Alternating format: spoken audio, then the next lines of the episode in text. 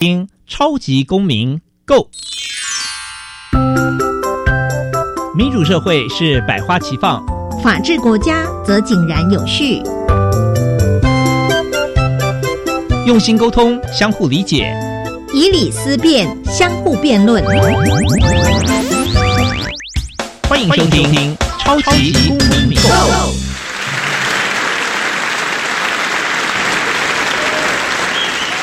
欢迎收听《超级公民购》，本节目由教育部委托，由国立教育广播电台与财团法人民间公民与法治教育基金会联合直播。我是节目主持人夏立明，大家好。啊，上一集呢，我们跟大家聊一聊了民主怎么教之后呢，这一集要来聊一个非常有趣的主题哦，叫做公民行动方案。那公民行动方案呢？顾名思义哦，每次都要来解构一下这个名词，就跟公民的参与有关系嘛。这个参与不只是讨论而已哦。呃，我们在上一集的这个民主教材里面讲了很多，呃，要如何去思考啊，要如何形成一种啊思考工具啊，带领你呢去做一些思辨。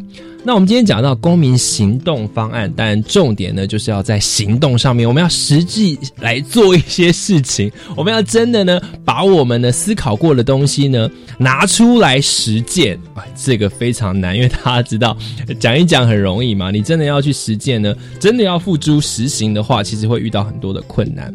那呃公民行动不是像说，哎，我那我们就好立刻上街，我们要有一个方案，我们要先去讨论，我们要有一些策略，我们呢要有一些背后支持的理论，来形成呢我们能够行动的一些理由。所以公民行动方案是这样哦。那接下来的呃下一个阶段呢，我们要先跟大家介绍一下台湾呢，其实已经在讨论公民行动方案讨论一阵子哦。我们来介绍一下在台湾社会里面目前认识的公民行动方案是什么。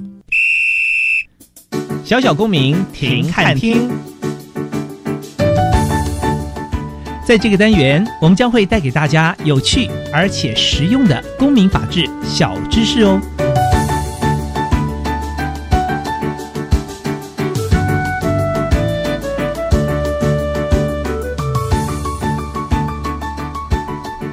公民行动方案是由学生来决定要行动的公共议题。可以是班级性、全校性、社区性，甚至是全国性或全球性的哦。不过呢，从行动实践的角度呢，老师们会鼓励呢，要从自己生活周遭呢来关怀起。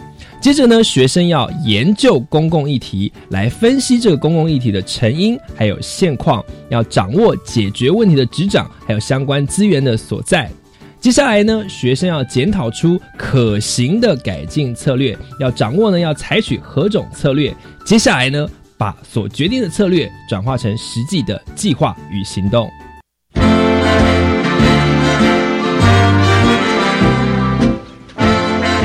公民咖啡馆，倒杯咖啡，跟我们一起在公民咖啡馆分享近期最具代表性的公民时事。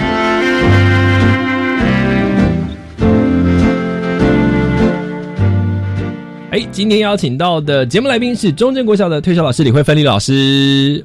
大家好，哈，又是退而不休的李慧芬李老师哦，还是非常非常的忙碌哦，甚至还要担任行动公民方公民行动方案，居然讲颠倒公民行动方案的评审老师。哇，我觉我自己很好奇，就是老师，我刚才这样介绍公民行动方案，介绍的算是还完整吗？好，哎，大致是完整了哈。但是公民行动方案就是它叫公民嘛，一定是要行使公民权。哎，对，所以一个公民行动方案，如果说大家就是公民参与越高呢，表示这个国家的民主素养越高。哦，对，它所以它是一个可以测量一个民主社会的一个稳定性的一个指标，就对了。哇，上次我们还讲到说要怎么样判断呃一个地方是不是民主，也在啊还也还在讲说台湾其实还不够民主，可见在公民参与上，台湾真的是要多加油了。那我们就可以从公民行动方案来谈起哦。呃，因为像我自己知道啊，在这也是大家很多人对于啊。西方国家或者是美国的很多的学生的一个印象，就是说他们从很小就被鼓励说：“哎，我们可以，我们的公民教育不是只在课堂里面，我们可以走出我们的课堂，我们可以去做一些事情。比如说呢，呃，在美国的佛罗里达州就曾经有国小四年级的学生，因为呢。”他们上了这个公民教育之后呢，他们提出了一个方案，他们主张呢，这个反毒的安全区的规定呢，应该要扩增到学童常常出入的公园休憩区域，而推动了该州法律的修正。那该州的州长，你看州长也很重视哦，他甚至亲自到了学校的教室里面去签署法律的生效。哎，我们想想看，如果今天是我们台湾国小四年级的学生提出来，不要说影响全国的法案，可能提出一些校规或班规要改善环境的话，大家我们的学校整个师生或者是说啊大人们，所谓的大人们会这么关心吗？会像这位州长一样到课堂里面去吗？老师，你自己的观察呢？好，就是其实台湾人真的很热情。就是说，虽然我们长期在这种教育体制下，可是你看我们的社会运动还是很发达。嗯，但是公民行动方案它就是提供你更有效的行动策行动方式步骤就对了。嗯，那你看你刚刚提的说，在那个美国对不对？对。其实，在台湾呢，像好好多年前的那个台湾有一个学校，就是他们看见那个北投温泉博物馆那个废墟，然后他们看到之后发现这个地方怎么看起来很特别，然后他们就开始去。报告那个地方的那个相关单位是，后来把它整理出来，它变成一个北投那个温泉博物馆。哦，真的啊，原来有这个来由，因为我自己去了好几趟哦。嗯哼，所以你看，我们不能只看国外的好，其实我们台湾也有很多相关的例子，可是只是可能，比如像我一样不知道，或大家没有去讨论。对。所以这都是一些公民行动方案的展现哦。那呃，老师其实上是讲了很多，就是有关于读啊思辨。可是呢，在行动上面，是不是真的是学校的教育是比较缺乏这一块？对，因为像公民行动方案，它可能就是需要一段时间的酝酿，就是你从开始发现问题到到有行动，要一段时间嘛。对。所以它其实在这个十二年国教里面，它是一个很好的教学模式。嗯哼，因为它可以提供老师做一个主题教学。对。然后比如说，呃，你在综合课里面，你可以让孩子呢参与这个整个社区发现什么问题呀，然后去找出一些解决方案这样子。那它是其实是一个很好的模式。那只要老师有这个公民行动方案的这个这个他如何进行的步骤，然后他知道背后的那个理论，简单的理论，他就可以去做了。那现在这几年的比赛看下来，我觉得已经有很不错的成，就是那种学生对公共参与已经有。蛮大的那个长那个成长了哇！我自己非常的好奇哦，因为真的如果没有从小参与公共事务的话，你要怎么样长成一个健全的公民？因为呢，我们常常你看到现在台湾为什么我们说民主素养或者是我们的民主哦，它的程度是被评为部分民主，是因为常常我们在讨论很多公共议题的时候，还是情绪化的沟通。那其实公共议题的审议呢，它需要大家某种程度呢达成一种共识跟分工。但你最常听到我们政治人物讲的就是说啊，这个事情上我们还没有。达成共识，我们要达成共识。可是问题就是，我们的人民就是无法达成共识，而且很多的议题是两极化的。那这是为什么？就可能是因为过去我们在公民的呃课程里面或相关的教材里面，其实并没有强调太多有关于行动、公民行动的这样子的一个思考概念。那好，就如同老师刚才讲的，我们先不要讲这个很大的议题哦。我想要请教老师，就是从这几年你评审的案例里面呢？因为我们刚才讲说从生活周遭出发嘛，嗯所以他是不是不见得是要一个什么很大的议题？老师是有没有印象比较深刻的几个案例？好，就是有一个学校呢，它就是比如说他们有那个饮水设备，然后操场跟那个教室离很远，那小朋友在操场可能游戏玩、运动完，他想喝水，对，他就学校就很很就是把水放在很远的地方，嗯，那小朋友就觉得这样子的一个政策呢，应该被。修正是，然后就提出说，可不可以在操场的旁边对放一个那个饮水的的设备，那孩子运动完马上可以喝水。嗯哼，那这样子就让学校看到了，那学校一定看到小孩子的需求，他就去做改变嘛。嗯哼，所以他就会改变一个学校的一些那个他可能对饮水的那种政策就做做一些改变。是，就是看起来是很小，可是对孩子来讲，孩子有这个需求，而且他们去行动，然后得到解决了。哎，这不容易耶，不容易，对。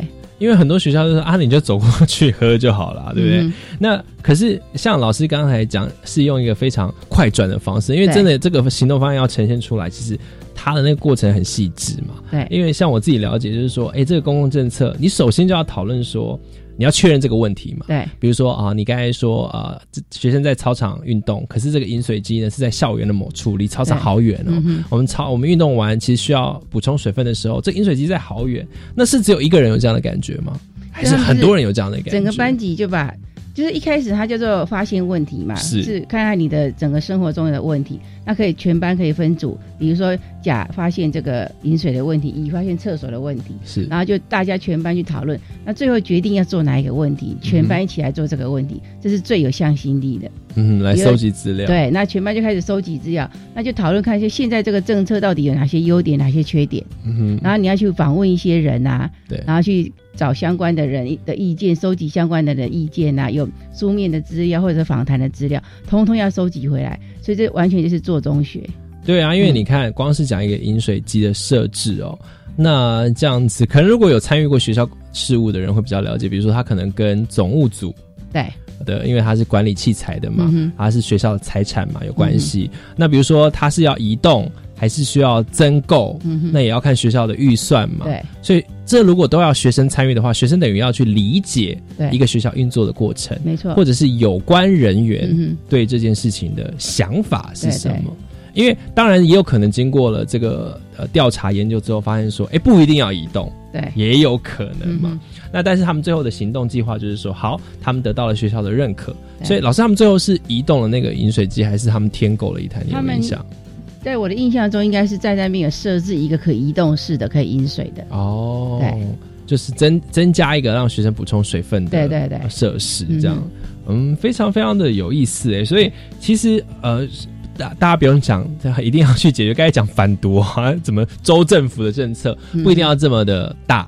没错，我们从身边做起。学校其实有很多呃不同的，我们习以为常。嗯嗯。可是也许我们会觉得不方便，可能我们觉得啊算了，反正就这样，学学校就这样。可哎，今天一旦坐下来要请学生提供呃想法的时候，他其实就有很多很多的不同的问题的发现哦。像呃上次来的一组啊，也是在啊，应该是在今年得到特优的学校中埔国小。嗯哼。他们就提了说，他们的校门口前面有了。有那个这个呃这个道路，对，呃会有一个施工，一个建筑的施工呢，会挡到学生的这个安全，对，所以他们需要一个反反光镜、凸透镜、凸透镜，对对对，所以你看像这样子，嗯，跟学生安全直接有相关的，没错，也是有非常多的讨论哦。那呃，我也想请老师来讲一下，就是您在这几年的评审里面，你有没有发现学生其实问题是五花八门，对不对？他有没有某一种类型？比如说校园安全是一种类型，或者是什么？校园安全是一个类型，还有一个就是校园那个空间的分配。空间分配，对，比如说像有的小朋友会认为说，哎，操场呢都是大高年级在游戏，哎，真的。然后呢，低年级好像没有办法那个参与到，就是他们占的空间就很小，是。然后在那个空间里面，常常又被高年级欺负，因为他们抢不赢他们嘛，是。所以他们就。小朋友就有提出说，应该要定定那个空间分配的问题，嗯，然后就要跟学校的单位去做沟通。哇，这这个也不容易，这个需要很理性的去思考。说，因为下课时间大家都这样，哇，就冲出去了嘛。比如说这样分配应该要怎么管理？所以要分配要要有规则哦，要定规则。然后包括说篮筐为什么都这么高，没有矮的？哎，就没有人权嘛？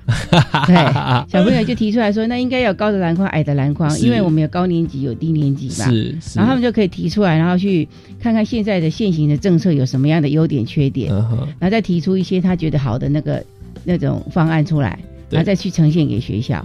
对。哇，很有趣哎，所以其实也有点像我们社会运作里面，就是说，哎，我们在地方发现什么问题，我们可以可能透过议会啊或立法院去解决。对，哎，可是要参与的学生是是谁？是全班吗？呃，在这个公民引进来这个书里面，他比较建议是全班性的，是因为你全班如果同样一个议题的话，那个向心力就会很强嘛。嗯，那大家就会分头去找资料啊，去找。支持的人呐，包括说里可能跟里长有关系呀，跟谁有关系，他就可以去分头去合作，去把这个这个讯息都找回来这样子。对，所以全班一起的话，他们对这个整个这个班级要形成这个解决问题的那个力量才会大。哇，而且全班也就是小社会嘛，比如说你班级不管是二十几个人、三十几个人，可能里面就是会有特别积极的人，啊有的人就是特别消极，或者人就觉得啊不用那么麻烦，有的人就觉得可以怎么做怎么做，他也是进入了一个。呃，就像上次我们讲这个公民思辨哦，大家开始要讨论，要讨论。可是这个不一样的地方就是说，讨论到最后，你得要付诸实行。嗯，哎，这个不容易。这个会不会对于呃我们的学生来说，这这个要付诸实行，其实会遇到很大的挑战。他其实还是需要老师从旁协助，对不对？对，所以就是他其实在这个书里面有很多建议啦，比如说呃。你在在过程中你发现问题嘛？那你要去访谈呐，那你要去找到相关的资料，你要去找到有人支持你们嘛？对，那可能要游说啊，游说一些人支持啊，你可以做调查。所以过程中其实就是我刚刚说要一段时间。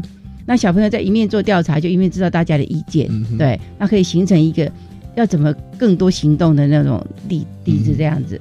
而且非常有趣哦，像刚才在讲那个发现问题的过程，你看啊，如果是学生为了这个刚才讲那饮水机的例子啊，他要去说，哎，我们在呃离我们运操场的那个饮水机离我们太远了，对，哎，是谁负责？哦，原来是总务组，他可能就会去找总务组的组长或主任开始沟通这件事情，对不对？那这这个有什么差别？有什么影响？就是你开始认识了。学校部门里面的职责，对，就很像你呃，如果是跟呃更大的这个公共政策，可能跟政府部门的职责有关系哦。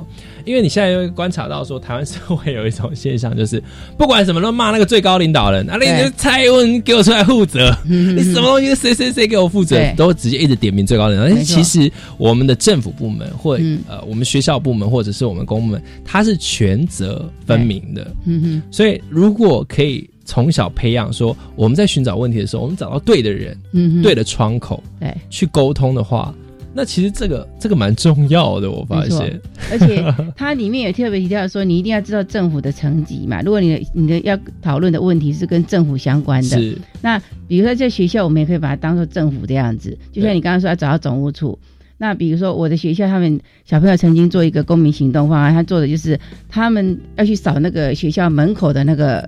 那个人行道，嗯嗯然后因为学生越数越来越少嘛，然后要扫学校，要扫外面，他们觉得 他们来不及扫这么多的地方，哎呦，对，然后他们第一个想到的是，哎，那这个应该去找学校的那个卫生组，嗯哼，可是卫生组就说，哎，其实这个应该是那个环保署的人，环保那个环保局的人应该派人来扫。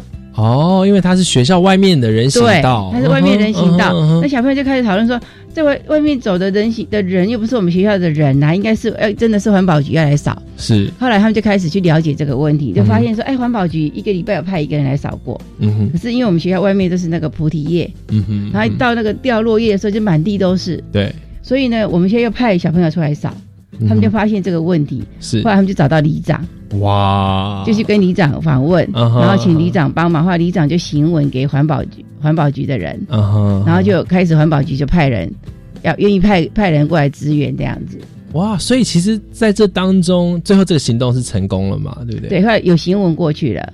对啊，对他就提提高次数啦。嗯，对，所以并不是说什么东西都要我们学生自己来做，比如说学哎公文也要学生来，而是他找到对的人，对，你用对的方法，然后呢，让这些人可以发挥他的功能。比如说，因为可能对于里长来说，一个里的事情太多了，我可能没有特别观察到说，哦，原来学生有遇到这个问题，就因为你学生数变少了，的确，你一个打扫时间如果三十分钟或四十分钟，你那个扫地。区这么大，学生根本没办法应付，何况有的不是校外的区域，然后可能是行人或行道树，它会影响到环境清洁。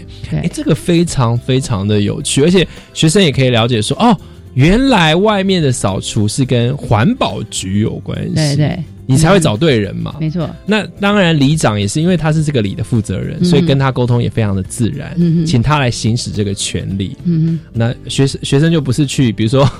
拦校长有吗？如果如果对应我们现在社会，就是说，我们常常就要去拦那个最高首长去澄清，有没有？去告官说校长，我们打扫区域 太大了，这样效果可能就不是很好。对，而且他们就是在过程中，他们学到很多技能啊，比如说他去访问嘛，嗯，那比如说他自己拟一些访问的问题呀，然后他要去收集资料，要解读资料。他像那个公文，他们也看不懂啊，因为里长有行文过来。然后小朋友看不懂公文，那老师就要解释公文给他们听嘛。所以是老师跟学生一起就在合作去解决这些问题。那小朋友其实最大的收获就是他对这个生活空间就不再能感。嗯，因为小朋友，你你知道小朋友每天进出这个学校，他看不到很，他很多东西看不到。真的。因为有一有一个年级的学生是他每天进来，有一天我问他们问题说：“你们进来第一个看到那个那个铜像是谁？”因为我们是中正国小，他们就说，他们就一直猜说是蒋那个孙中山 啊。后来只有一个人猜对，说是蒋中正，就是那个铜像就蒋中正。对，然后他们才去说，老师我们去看看是不是真的，真的去看就真的是写蒋中正这样子。太有趣了，我跟我根本连放在雕像是什么我都搞不清楚。对，就是我们对空才孔子，对 对空间的那个感觉很很低啦。哎，真的，就是漠不关心这样子。嗯。就仿佛我是个游魂，我都每天都飘到那个教室里面。可其实学校整个区域是跟你息息相关。对，哎，这也有一点像我们，我都不知道为什么都很像台湾国民的感觉。就是我们生活在这个社会当中，或你的邻里。我们现在讲说，更不要讲说，以现在不像以前的社会哦，现在的鸡犬或者是邻里，大家都不会互相问候，然后好像说，哦，对对，我我身旁我只顾我非常非常小的区域，但其实你还有很多公共的参与在里面。相当相当的有趣哦。那我们这一段呢，听了老师分享了几个很有趣的公民行动方案。我们下一段回来呢，也想要请老师来提一提，有没有他在评选过程之中呢，嗯，他觉得印象特别深刻，或者是有得奖的团队。马上回来。白云眷恋天空，青鸟眷恋风，黄昏山峦眷恋夕阳红。霜雪眷恋冬，就像黑夜眷恋梦。梦里是谁眷恋着彩虹？音符眷恋感动，伤口眷恋痛，痛到泪水眷恋着伤痛。太多眷恋，不能保证再相逢。有些事，我们永远都不懂。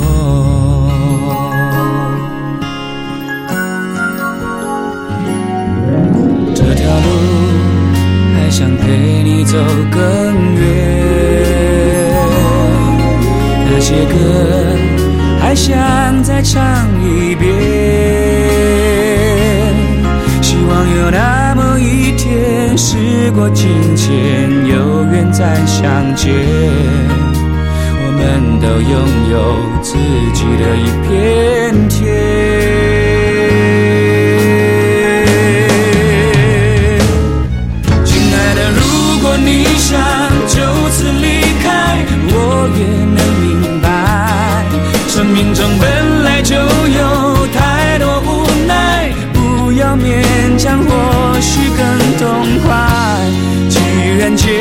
果不是我们能期待，还不如就在这里分开，至少落个自由自在。亲爱的，如果你想就此离开，我也能释怀。我知道，不管我有多少感慨，还要勉强只。会更伤害。既然结果我们心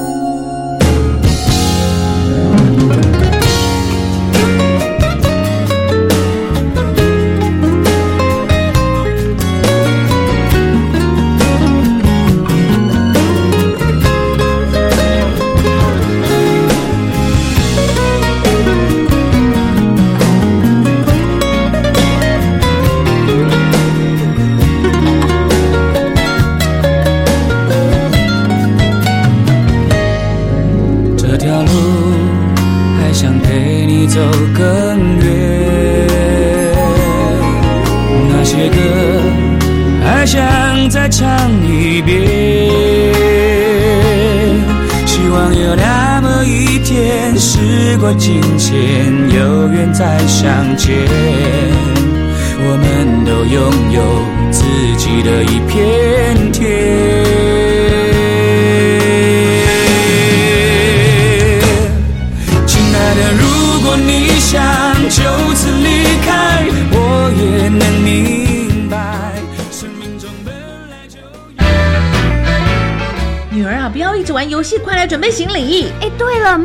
起来。干嘛？我不要玩游戏啊！不是啦，是要在外交部领事事务局网站做出国登录，一旦当地发生重大紧急事件，驻外管处就可以及时联系我们，或是国内的紧急联络人，提供必要协助啦。这么厉害啊！那你爸这次不去，就刚好让他当紧急联络人喽。以上广告由外交部提供。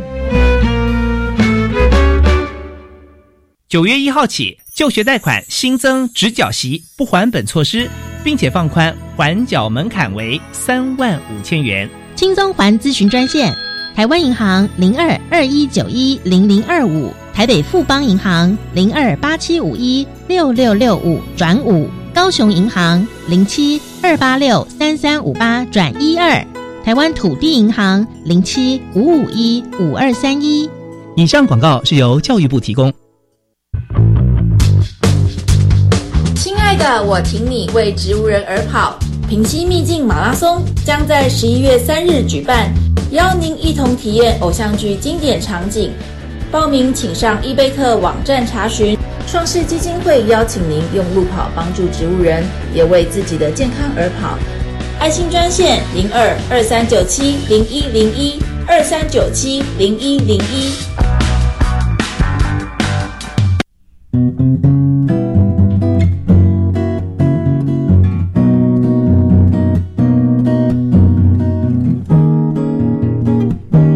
我是苏命苏米恩，你现在收听的是教育电台。Open your mind，就爱教育电台。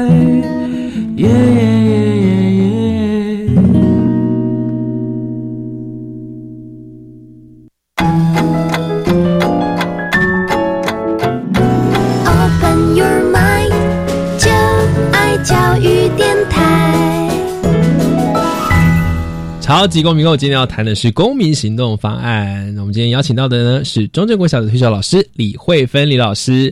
老师呢，我们在上一节呢提了一些印象深刻的哦。那其实，在评审的这几年过程中，当然优秀的不止一个团队了。想要来听听看老师有没有还有没有几个对于啊学生他能够执行出来这样子的方案，或者是他们在报告的时候让你印象非常非常深刻。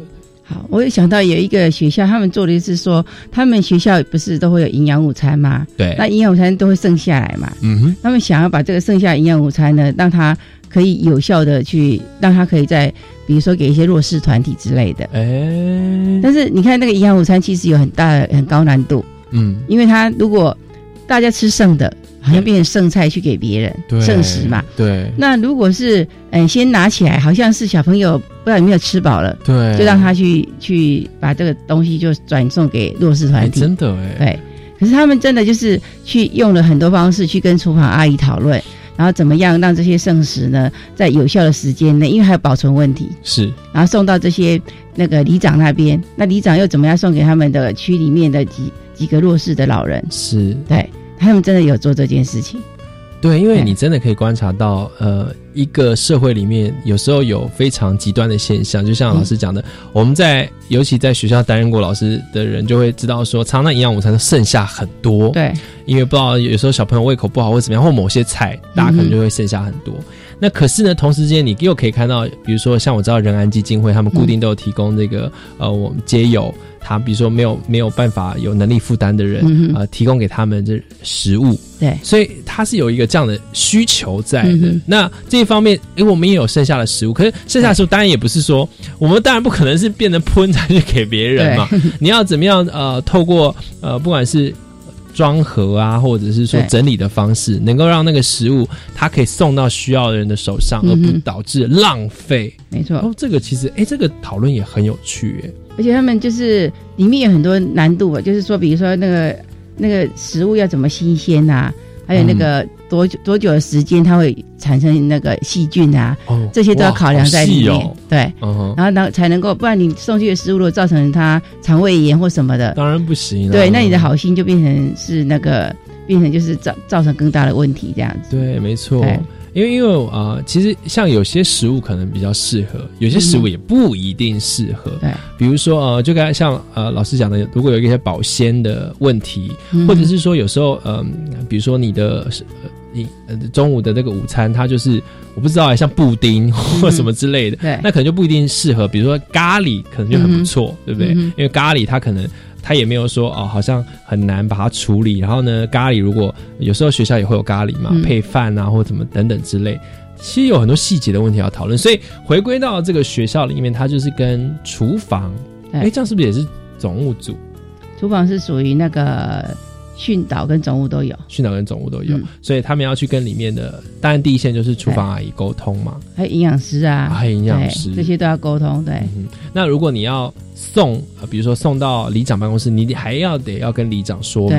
那变成说里长这边也要有一个对接口嘛，你不可能全部送到里长办公室，里长自己也吃不完，那里长就要去找到相应的。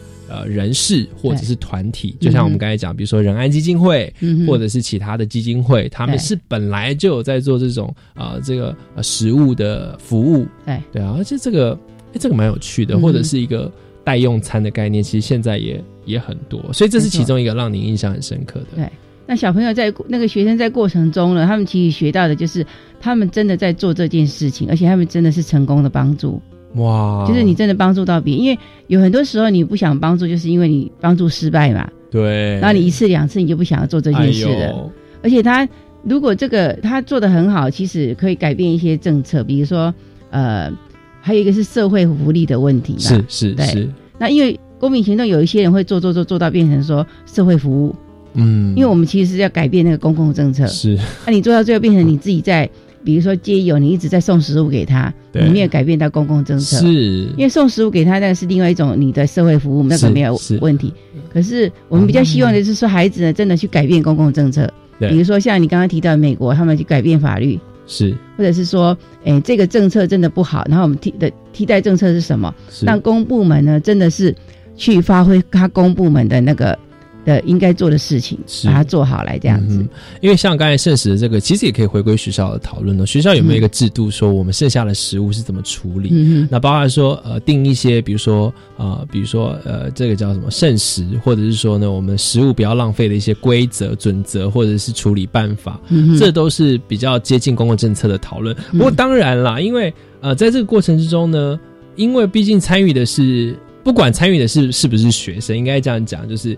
学到的经验跟获得技能很重要，不过，嗯，没有一个政策是十全十美的。那当然呢，呃，派得上用场很好。可是常常一个政策呢，它其实是需要经过千锤百炼的。对对。也许你这次提出来的不是最好的方案，那但是它就是它就是一个过程嘛。你要一直提，其实这也是要跟呃学生们去建立的概念。就是说啊，你一次参与，然后发现说好困难没成功，然后就决定以后都不要做，这样也是蛮可惜的，对不对？所以他们在第一个阶段发现问题很重要，因为。你发现这个问题，你要考量你的能力嘛？嗯。但是有些时候，就是说，他们如果在过程中收集、收集资讯，什么收集的很好，有可能一个很大的问题会被解决掉。嗯。就是说，他们要做的很彻底，包括访谈、收集资料。嗯。然后你定定的这个政策的优缺点要分析的很清楚。嗯。然后你可能会办公听会啊，你可能会用 email 或者是去找到很多支持你的人。对。找到对的人来支持你，你的这个行动。一直持续这样做，你真的就可以完成你要的那个整个公共政策的改变。哇，所以其实它有很多的附加价值。我觉得，呃，要是我是家长，我一定第一个送，抢也要挤破头，也希望我的学生、我的孩子可以去参与这个公民行动方案。为什么？因为你看，在这个过程之中呢，他要学习怎么样表达意见，嗯，他要学习怎么样做报告，对，包括老师刚才已经提到了，你要收集资料，你要访谈。甚至做图表，对，或者是你要标注一些资资料的来源，因为老师也会说啊，你不可以把人家的 copy 照抄啊，我们智慧财产权啊，对。不对？你引用谁的，然后你去学习如何跟别人讨论，甚至是去做口头的报告，哇，其实学生有很多的能力要历练呢。没错。嗯，因为在就像我们观察，有时候有好的政策，对，如果你没有办法好好传达给人民，嗯，或好好报告出来的话，你没有办法得到支持嘛，没错，那大家就你就没有办法得到实践，所以这个呈现也是一个很重要的部分，对不对？对，而且他们提出来的政策还要去考虑有没有违违反宪法哦，因为你违反宪法，对，有没有违宪？就是你又提了一个政策呢，那这这就是要你要去看跟宪法做那个比较嘛，你不可以违宪呐。对。所以他们思考的层面其实很广，嗯，而且他们在这个过程中，他们的那个感、那个感觉、那种觉察能力就提高很多，对，他们就开始会看到真的有一些问题存在，对，就是不再是是课本上在学东西，而是在真正的环境里面学东西这样子。对，当然不可以提一些危险的东西，比如说啊，如果学生有一个。哎，这也是一个民主讨论的过程哦。比如说啊，学生讨论说：“哇，我们现在的课太重了，我决定要呃，这个有现在有几个科目，我要删掉五个科目。”嗯，当然有人可以提这样的建议，可基本上你已经违反了学生学习的这个呃受教权，或者是我们讲了很多呃呃讲呃老老师在讲学的这个权利的时候，他可能是呃不一定是宪法或者我们其他法律规定的时候，你是你还要懂得说他是不是有违反这些其他的规则。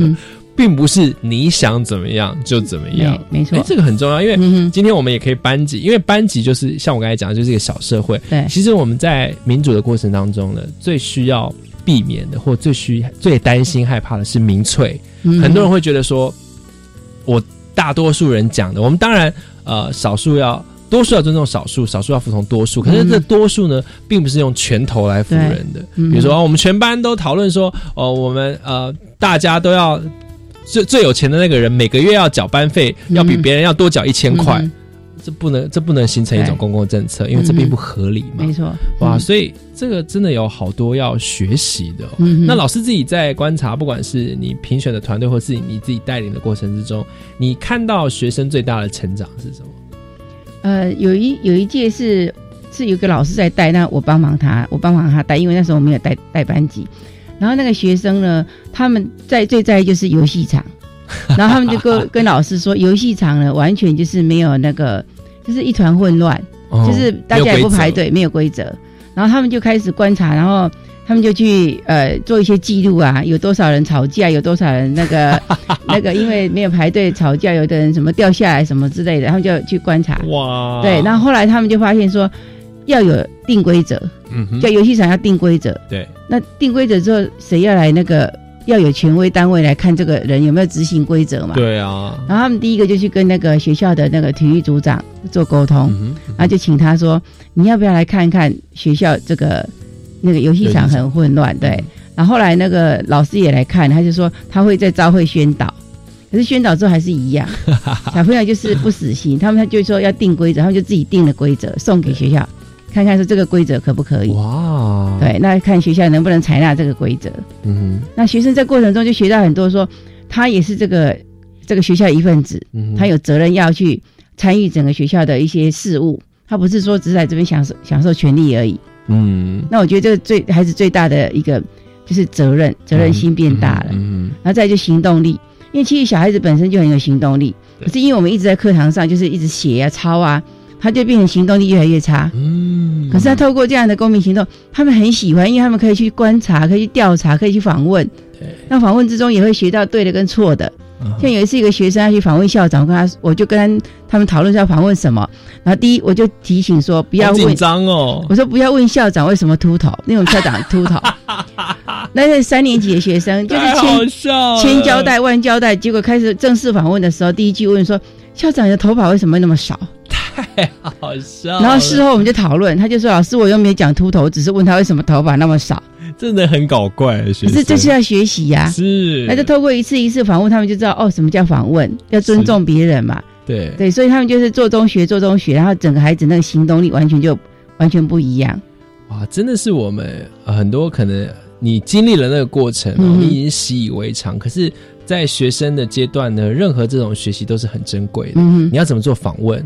你访问的问题是不是有问到位？对，就像老师刚才讲的哦，你明明问校长你是要问公共政策，你问到他头发去了，你这个奇怪，你这个偏题了嘛，对不对？所以访问也是需要学习的。那对方的回答，除了你问对问题，你也要看对方的回答是不是你是不是他是不是呃怎么讲虚伪仪啊？他只是哦随便敷衍你，你要能够听得出来，对，还是你能够去呃。好好的去判辨，说，哎，你问出来的问题的价值跟对方回答的内容，哦，这个是那个深度是不一样。对，所以学生在过程中学到的那个所有那个技能啊，真的是完全是你你觉得这个是在纸上是学不，就是课本上是学不到的。嗯哼。对，那学生最喜欢的一个点上面可以共同讨论，他开始会去听别人讲话，对，可以聆听嘛，可以讨论，然后收集资料，还可以练习去分辨这个资料对不对呀？对。然后他们还可以去接触到一些平常接触不到的人，嗯哼，比如说像中山女高有一次做那个厕所的，对，那他们就是去访访问到那个环保局的。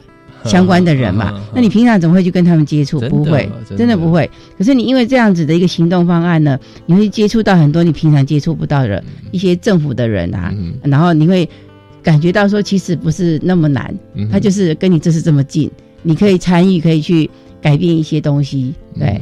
我相信听了之后呢，有很多的家长或老师都跃跃欲试哦。如果今天我是学校的老师，可是我真的对于公民行动方案没有概念，或者是我从来没有做过，从零开始，我应该怎么办？呃，基金会每一年都会办相关的研习，嗯，那很欢迎老师来参加，而且都是免费的，嗯哼。然后就是你会了解说这公民行动的四个大步骤，嗯哼。那你有了清楚的概念之后，因为会实做，研习的时候有实做。他会让你就是找一个虚拟的问题来来练习一次，老师也要先练习。当然啦，哇，那你如果练习之后呢，你再去阅读这个文本呢，你就更清楚说哦，原来这是什么怎么样的步骤，为什么有这样的观点，那你就会有一些概念，你就可以回去做了。哇，所以它其实还是需要一个过程哦，那并不是说哎，好像它能够。呃，拿一个东西来复制 A B C D，老师本身也要先具有这样子的能力。对，哇，那所以呃，我知道现在除了呃，就是我们可以在学校做公民行动方案，然后我们也可以参加比赛嘛。对，所以这个比赛是不是就是把平常学校？我们刚才讲的，我们找出一些问题，把这个讨论成果，把它具体化，然后拿去参赛，是这样的过程吗？对，如果你知道这个步骤之后，你回来带学生嘛？那你就是，呃，按他按照这个四个步骤去做，你就可以到最后就可以去解决这个问题嘛。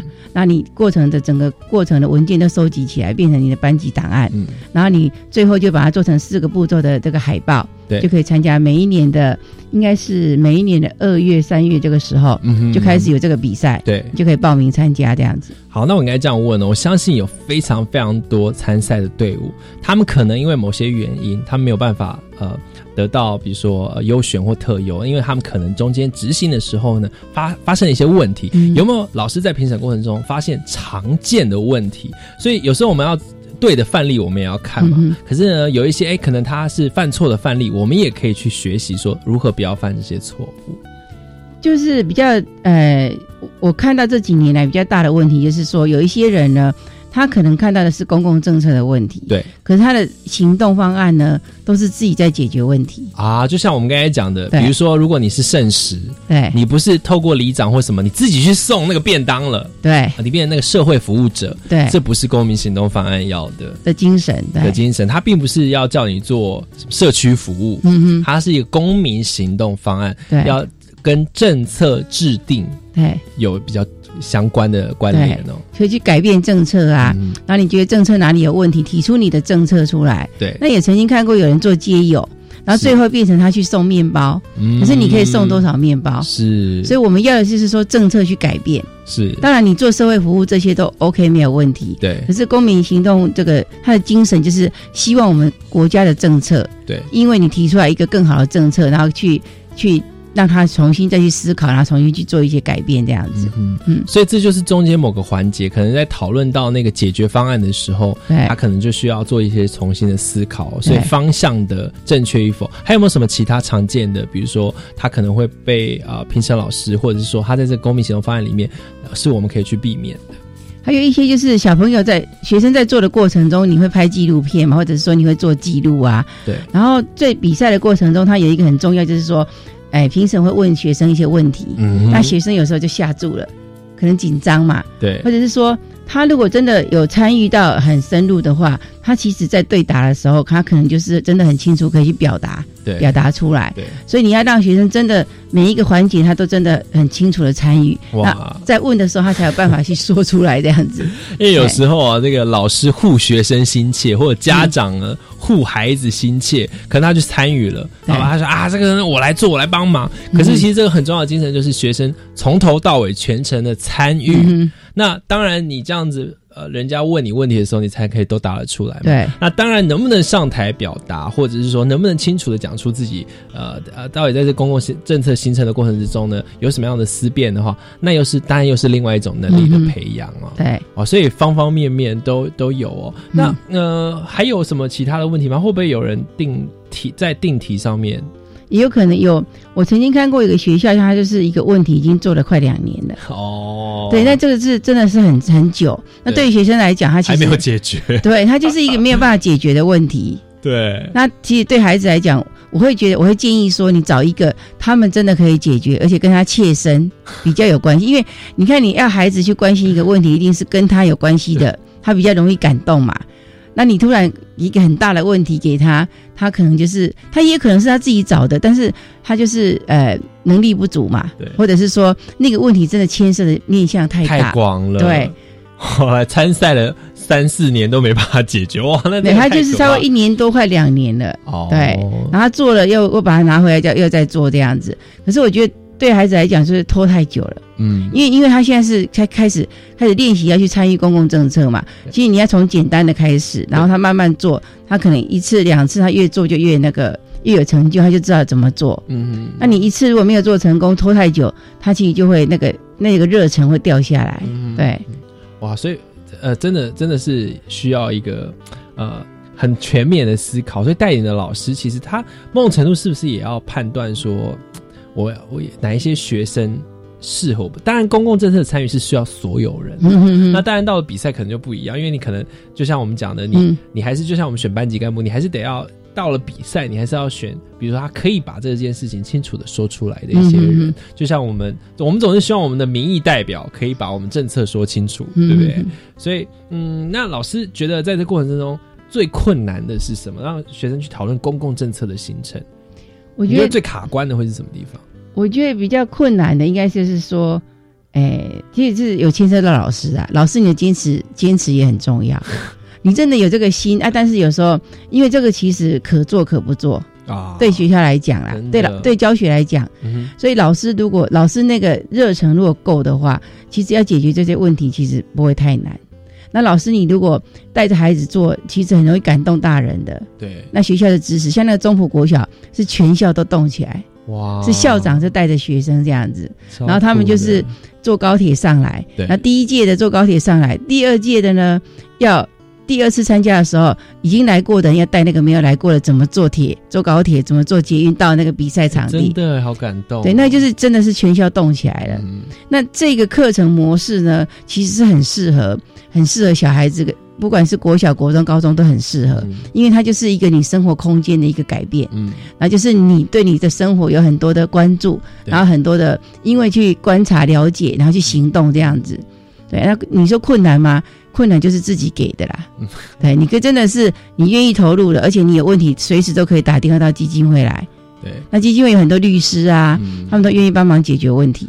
所以我当然也要一方面是这样说，当然是没错。但我二方面当然也是要鼓励那个民间公民与法治教育基金会提高奖金，提高诱因嘛。或者是有很多老师他真的是工作非常的繁忙，或者说参与的老师，如果他也可以得到学校的肯认，或者是说，当然有时候你说啊，老师可能也拿过很多奖状，也也还好。可是如果他是可以呃得到学校的认可，或者说得到某一种的呃，就是说去。吸引老师也参与，我觉得这也相当重要。因为有时候我们的呃，就常我们办很多活动，就帮说啊，怎么参加者那么少？可是我觉得一方面主办单位也要去思考一下，你提供的诱因是不是足够？那当然，热情或者是对这件事情、对民主教育的这个坚持，它是一个很基本的啦。对。那在这个之外，哈，如果能够有更多的诱因，那当然是更好的。那所谓的那个奖励，不是只是钱，而是。可以让大家知道说，哎，我们有一个目标，对啊，所以就你看中埔国小还要搭高铁来，对，这个这个在花费上面，我觉得也是也是学校的一笔开销了。对，但是我我觉得教育现场就是有一些很可爱的人，他就是有那个使命，他愿意去做这些事情。对，那基金会我觉得这个可以建议啊，就是其实上次我们有讨论过，就是应该有有就是有保障多一点名额还是什么之类，就是个是可以可以建议看看。对啊，因为呃，比如说有很好的呃教材，或者是说有很好的行动方案，就希望更多人参与嘛。那很多人他可能不了解的，要呃从。我觉得这也是老师可以提供给我们经验，就是包括您当初怎么样踏进来的，除了您的热情之外，他他是有很多的机遇吗？还是说其实呃您是有刚好有一个资源的支持？我觉得这都好重要。哦。我比较是跟别人比较不一样，因为我觉得好的东西我就一直做。嗯哼，对我就我觉得这个教材很棒，我就开始一直实做。那其开始我也没有参加比赛。对，我就觉得他在我班上的学生已经发生很大的效益了。嗯，那我看到学生开始关心公共公共事务这样子，那那种关心已经让你觉得很感动。就是有一次学生啊，就是有人的那个助听器不见了，那学校就广播，那小朋友就说：“老师，我们现在应该放下课本，然后出去帮那个人找那个助听器，要不然那个人没有办法上课。”那当下老师你要不要让他去？嗯，那我就会说：“好，那就十分钟。”那他们真的在那个操场的那个水沟。就就找到那个助听器，对，所以小孩子就是开始去关心周遭的一些事物，对，那本来他就有这个能力，对，那透过，因为我们开始上课上课，一直把这个能力呢关闭起来了，可是透过这样公共公共政策、公民行动，他就开始又打开那样的能力，嗯那你会发现孩子真的完全不一样，嗯他那种主动性啊，还有那种责任感就完全不一样，那这些就是对老师最大的回馈。哇，我们当然还是要再次给像李慧芬老师这样的老师掌声鼓励哦，因为呃，当然在学校当老师哦，当过老师的人的我就知道说，有的人。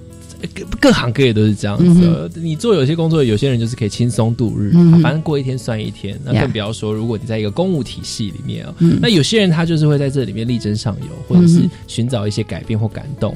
其实，呃，我最近常常有个心得，就是说，不是每个人都适合做某些职业，嗯，比如说老师这种，就。如果你对于学生没有热情，或对于呃带领学生前进，或某种程度改变你的环境没有热情的话，其实是很可惜的。嗯因为你的学生可能就他可能能够接触到的东西就没有办法这么广。对对啊，所以我觉得呃。当我们看到很热情的老师，然后投入了，然后也有很大的成效，而且并且坚持，你我相信李慧芬老师可以从这个学校的呃老师在在师作教材，到能够担任这个公民行动方案的评审，它是一个漫长的历程哦。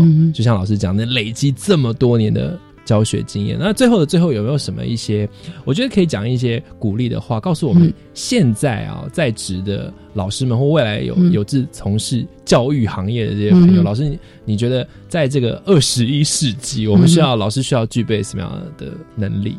呃，我觉得就是我们在民间呢会看到有一些研发的教材，比如说像我们现在看到这个基础系列，还有这个公民行动，那老师其实很敏感，就可以就接受到这些教材。那老师其实就是因为我三十一年的教学经验，我会取舍掉很多教材。嗯，那我为什么会执着这套教材？我觉得它就是一个可以改变你的教学方式，会让你教的越轻松，那孩子越有能力的方式。对，那你如果教的快乐，一定是。你的孩子他变得很有能力，你就越开心，买个很棒的回馈。对，所以老师就是不用害怕，就去尝试。而且你尝试，就算失败也不会怎么样，至少你也是在课程中。对，你还在做，给孩子很多经验嘛。对，所以就是，而且你要相信有很多人在在旁边可以帮忙你。嗯，你要找到资源，就是你可以找基金会的的律师帮忙。是，而且他们都是完全就是就是无私的奉献，他就真的可以帮忙你。嗯，而我们。我们的民情比较保守，我们比较不会帮拜托别人。对，那你可以在学校组社群，对，然后请基金会的律师去演讲，他们都可以愿意帮你演讲，然后教你怎么做都 OK 的。那你去做做看，你就发现说，哎，越教越有趣，真的越教越有趣，而且可以让你的教室的那个整个风景都改变的。对，所以只有不断的去尝试，然后不断的去去修正改变，你就开心。我这样听下来，我觉得其实很好玩哦，因为我常常听到在教育界的朋友哦。最大的抱怨可能就是说啊，那个教材我都不知道教了几年了，倒背如流了哈。其实呃，如果有一个教材，它是能够让你有热情去啊，针对你的环，因为每年你遇到的学生，他们发现的问题都不一样。对，那其实老师们也跟着前进，去思考，哎，这个学生啊，跟校园环境啊，跟这个社会之间的关系，它其实会让你处在一个活水里面，你可以自己一直。提升哦，那就不会说，哎，好像很多人被既有的教材或者是过去所学好像绑住了，那就很可惜。接下来呢，如果不管你是对于民主系列丛书，或者是呢对于这公民行动方案有兴趣的朋友们呢，都可以跟啊法治与公民教育基金会联系哦。那或者是我们也可以请李慧芬老师到学校去跟老师或学生互动啊，我觉得都是很珍贵的一个分享。好，那再次感谢李慧芬老师，谢谢。希望下次再邀请您上节目。嗯，超级公民购，我们今天节目到这里喽，大家拜拜。学习思辨的智慧，散播正义的种子。